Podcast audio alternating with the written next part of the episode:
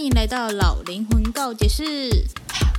现在老灵魂已经开启会员订阅制喽，欢迎各位，不管是年轻的灵魂、中年的灵魂，还是像我一样老灵魂，都一起进入我的告解室吧。我们可以一起告解，一起探讨新的主题，一起去思考这世界上千千万万个为什么。也欢迎追踪我的 IG Y 八三一八三。我们就开始进入今天的主题吧。好，好。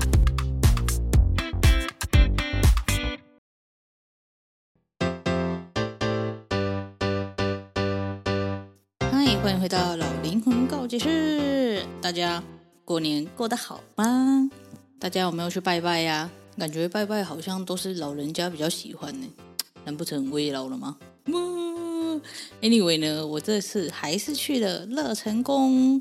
这次呢，我哥跟我一起去，然后 他很可怜的发生了一件不幸的事情，就是呢，乐成宫在过年的时候呢，他们的那个香，就是拜拜的香，都会呃分好，他们自己会分好，然后用橡皮筋把它绑住，就是五支五支，哎，是几支啊？Anyway，反正就是一捆一捆的这样。通常呢，正常人不是应该就是好，我现在要把香点燃了，所以我需要先把那个叫什么橡皮筋先给它拆掉，拆掉之后再点香嘛。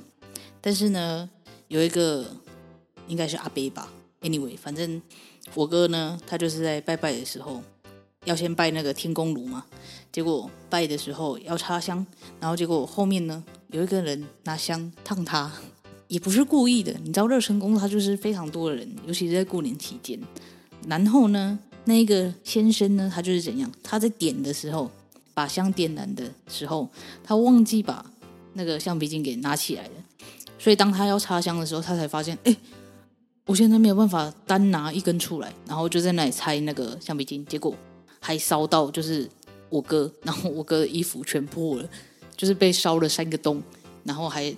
烧到里面那一件衣服，然后再烧到他的皮肤，他整个气炸了。我就想说，怎么会有这种人呢？就是你在做事情之前都不先确认好的吗？所以在这边提醒大家，如果有拿到那种香的话，请先把橡皮筋拆掉，然后再点香，不然会伤害到别人，好吗？大家过年的时候有去刮刮乐吗？我有刮，我刮了五百块的。一开始呢，我没有选那种中奖率百分之百的，我是选那个五路财神的刮刮乐。然后我就挑了一张，我看了很久，我就想说，好，到底要哪一张？到底要哪一张？最后看到某一张之后，我想说，好，就这张了。结果呢，就中了五百块。我想，哇，谢谢，我果然是幸运的。其实就是五百跟五百就抵消了嘛，没有什么其他的状态，就是。不加不减，反正我五百块就是又拿回来这样。可是我就想说，好，我要去换那个五百块，然后包装的，就 百分之一百的金龙金龙奖的样子。Anyway 呢，我就去换了一张，也是看了很久。然后我就跟他讲说，我要三十二号这样。我看的是前面的三十二号，然后那个店员呢，他拿给我后面的三十二号。我就在那里讲说，哎，这不是我要的三十二号。然后他就换成前面的那个三十二号给我。结果你知道中多少吗？一百块。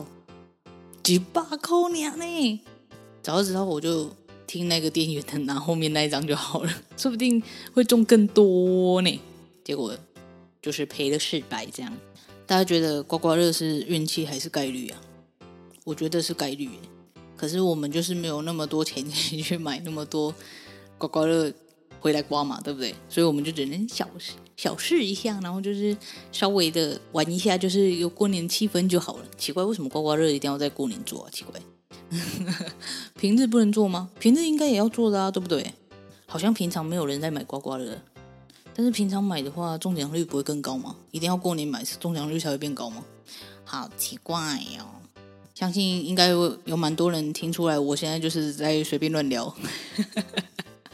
没有在认真的讲解什么，其实今天也没什么好讲的啦。我就觉得，嗯，好像过年就是一定要做的那一些事情，都有很奇怪的定律在。就像是过年一定要买刮刮乐，然后一定要买好几组的乐透，这样我就觉得，嗯，到底为什么？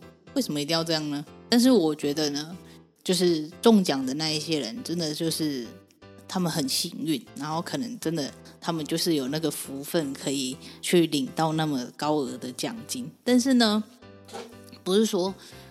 呃，领到那些奖金，他们生活就会变得很好，因为大部分中奖的人呢，通常都不知道怎么理财，然后一下子给他们那么多钱的时候，他们就会哇，我今晚是喝牙了，然后就开始大花特花。大部分的人都是这样，我不知道，好像美国有那个纪录片还是什么的吧，反正他们就去追踪那些中奖人的呃后续的。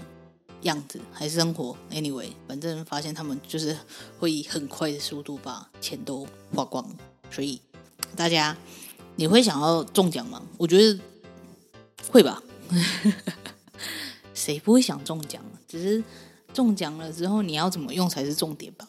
如果我中奖的话，我可能就会呃先把我身上的债全部还清，然后过上无债人生，之后呢再花钱买一些我。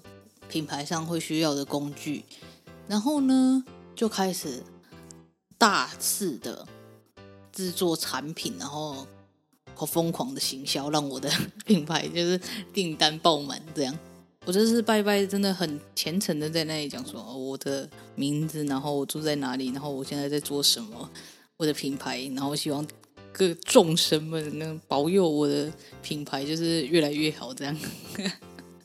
看看我多么的虔诚，不过我相信今年本来就是会发发发的啦。大家就是一定要有这种像信念，你知道吗？要有这种信念，我们才会越来越好。如果你在想说哦，我今年一定发发发，然后内心又想说哈，怎么可能？真的会有轮到我的时候吗？这时候你就不会发发发了。一定要很相信，然后一定要很就是告诉自己，我就是会发发发，不然。你只要有一丝丝的迟疑，你可能就就是这件事情就不会发生了。吸引力法则就是这样的，好吗？我去乐成宫拜拜的时候，我每次都有点那个财神灯，然后我这次就拿那个财神灯的序号，然后就去就是签乐透啊，干嘛的，结果都没有中了。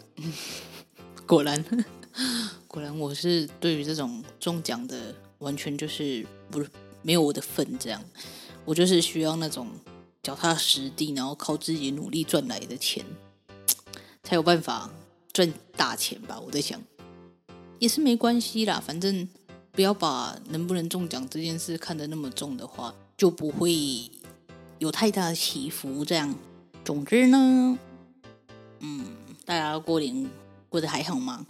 我觉得呢，自从我。今年应该是说去年开始，我开始帮我的品牌，就是更规划性的制作一些文件。因为我以前呢，我的品牌是这样，就是我先画画，然后画好了之后，我再去想我要做什么。不像是去年开始，我是先想好说我的品牌要有什么样的产品，我才开始画画。这两个东西是不一样的，就是一开始是。哦，我要画画，可是我不知道画什么，啊，不然画个熊好了，大概是这样。然后画出来之后，我再去想说，我这个想要表达什么。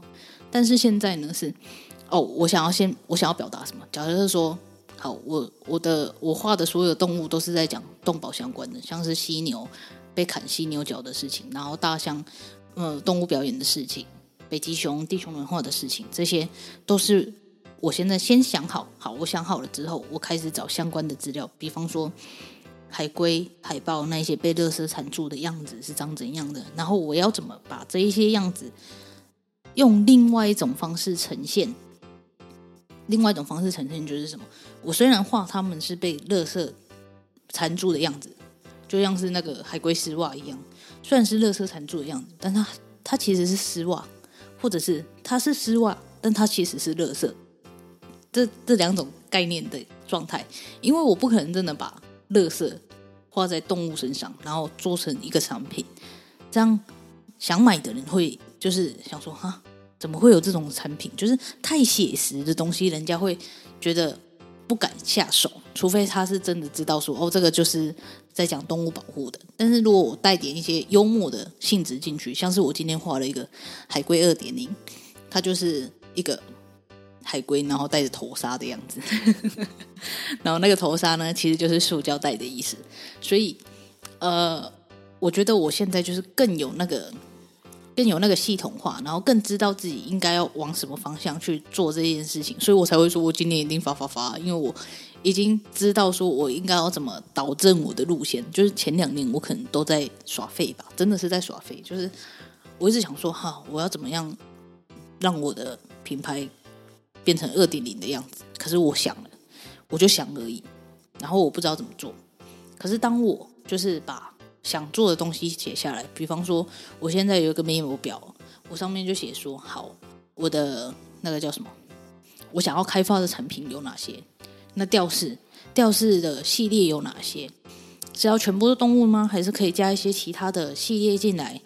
那如果我想要出衣服的话，要全部都动物吗？还是我可以有一个什么，嗯，人物的系列，或者是旅行的系列，什么之类的？我现在是这种状态，然后大方向抓出来之后，我再去想说，哎，那动物的系列我可以画什么？那我就开始去找说，哎，受台呃受人类迫害的动物有哪一些？那我们就可以看到嘛，其实全部的动物都可以都是受人类迫害的，这这真的是很讨厌。然后再来就是，呃，像是呃地球，嗯，被破坏的。一些状态有哪些？就像是空气污染啊、海洋污染啊这些，那我可以怎么画？我现在就是在做这件事情，所以我就觉得，嗯，我今年真的是很赞，自己讲。